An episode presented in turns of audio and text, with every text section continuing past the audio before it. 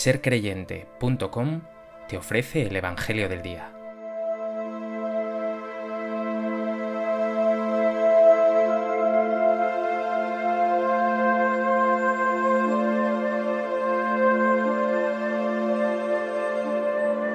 Del Evangelio de Mateo. En aquel tiempo dijo Jesús a sus discípulos, No deis lo santo a los perros, ni les echéis vuestras perlas a los cerdos, no sea que las pisoteen con sus patas y después se revuelvan para destrozaros. Todo lo que deseéis que los demás hagan con vosotros, hacedlo vosotros con ellos, pues esta es la ley y los profetas. Entrad por la puerta estrecha, porque ancha es la puerta y espacioso el camino que lleva a la perdición, y muchos entran por ellos. Qué estrecha es la puerta y qué angosto el camino que lleva a la vida, y pocos dan con ellos.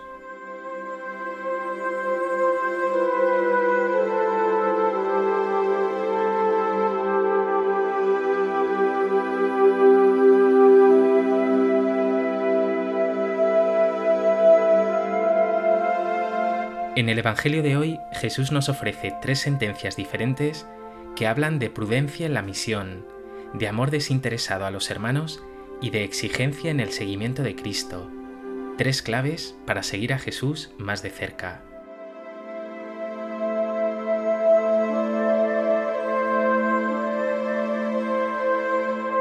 A propósito de este texto del Evangelio de Mateo, me gustaría compartir contigo tres reflexiones.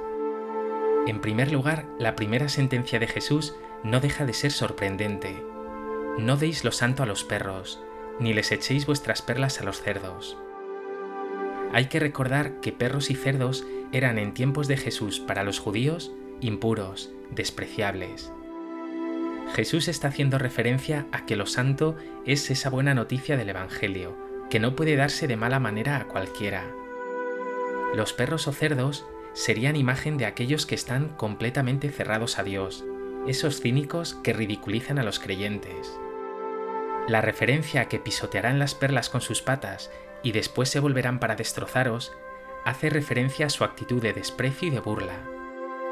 Por tanto, estas palabras son un consejo de Jesús para que tengas prudencia pastoral, es decir, para que seas fino en la evangelización. No se trata de que tu experiencia de Dios lo más sagrado que hay en ti, tu fe en Cristo Jesús, la compartas con los demás en cualquier momento y de cualquier manera, como un exabrupto, en un momento de broma o de indignación, puesto que fácilmente puede caer como un jarro de agua fría, o lo que es peor, trivializarse o ridiculizarse.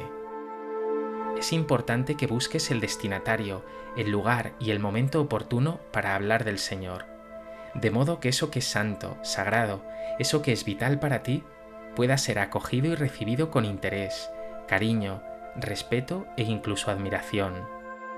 Se trata de ser prudente y delicado para anunciar lo más bello y valioso, Jesús y su buena noticia. Ocurre lo mismo con otras cosas más cotidianas de la vida. Imagino que tampoco hablas de cualquier manera de lo que significa para ti tu madre o tus hijos, o de ese momento maravilloso en que encontraste a la mujer o al hombre de tu vida, sino que lo reservas para un momento de encuentro y de escucha, de acogida verdadera. Está claro, por tanto, que lo más importante de la vida hay que protegerlo del ridículo y de la sorna y hacer lo imposible porque se reciba con el cariño y el respeto que merece. ¿No crees?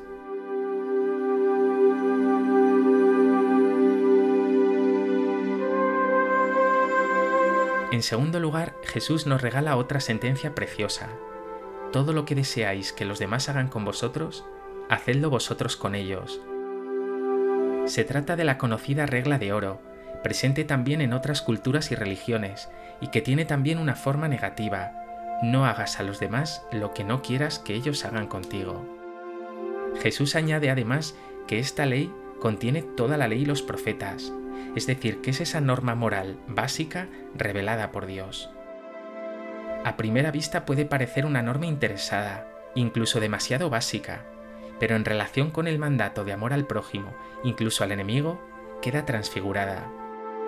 Se trata de que actúes con los demás con ese cariño con que te gusta que te traten, con esa misma benevolencia, compasión y comprensión, con esa simpatía y afabilidad, con solidaridad, con perdón, agradecimiento y alegría, haciendo sentir a las personas valiosas y talentosas. ¿No es eso lo que más deseas tú para ti? Pregúntate, ¿actúas así tú con tus hermanos?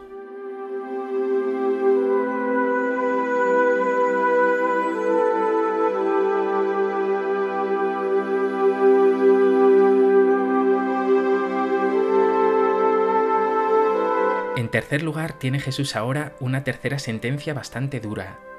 Entrad por la puerta estrecha, porque ancha es la puerta y espacioso el camino que lleva a la perdición, y muchos entran por ellos.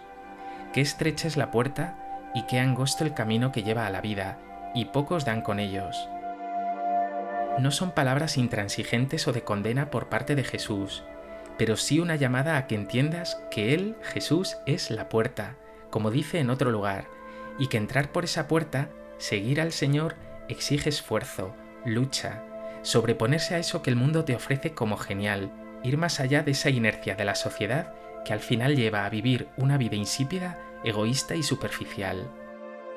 Claro que esa salvación que Dios nos ofrece, su alegría, su felicidad, su paz, son dones gratuitos, y que no todo está en nuestras manos y nuestro esfuerzo, pero hay que saber recibirlo, acogerlo, trabajarlo, es don y tarea. Y no, no da lo mismo 8 que 80, no es lo mismo hacer el bien que el mal, no es lo mismo llevar una vida buena que mala. Y es muy fácil dejarse arrastrar por ese espacioso camino de perdición, de ese bienestar superficial, del egoísmo, de la sensualidad donde lo importante es tener muchas experiencias y mucha diversión, pero que no deja espacio para la interioridad, para el cuidado de las personas, para el compartir y la solidaridad con los últimos.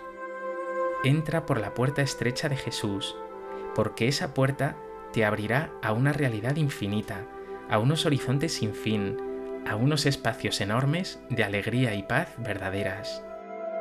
Párate y pregúntate, ¿te dejas arrastrar fácilmente por las cosas de este mundo, por lo trivial, por lo superficial?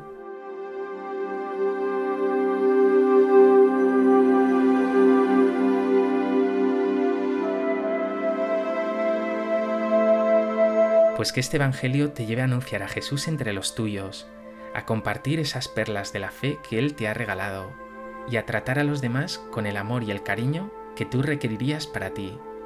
Y hazlo caminando por los caminos del Señor, entrando por su puerta, que a veces puede resultar complicado, pero que finalmente te abrirá a una realidad de alegría y de paz eternas.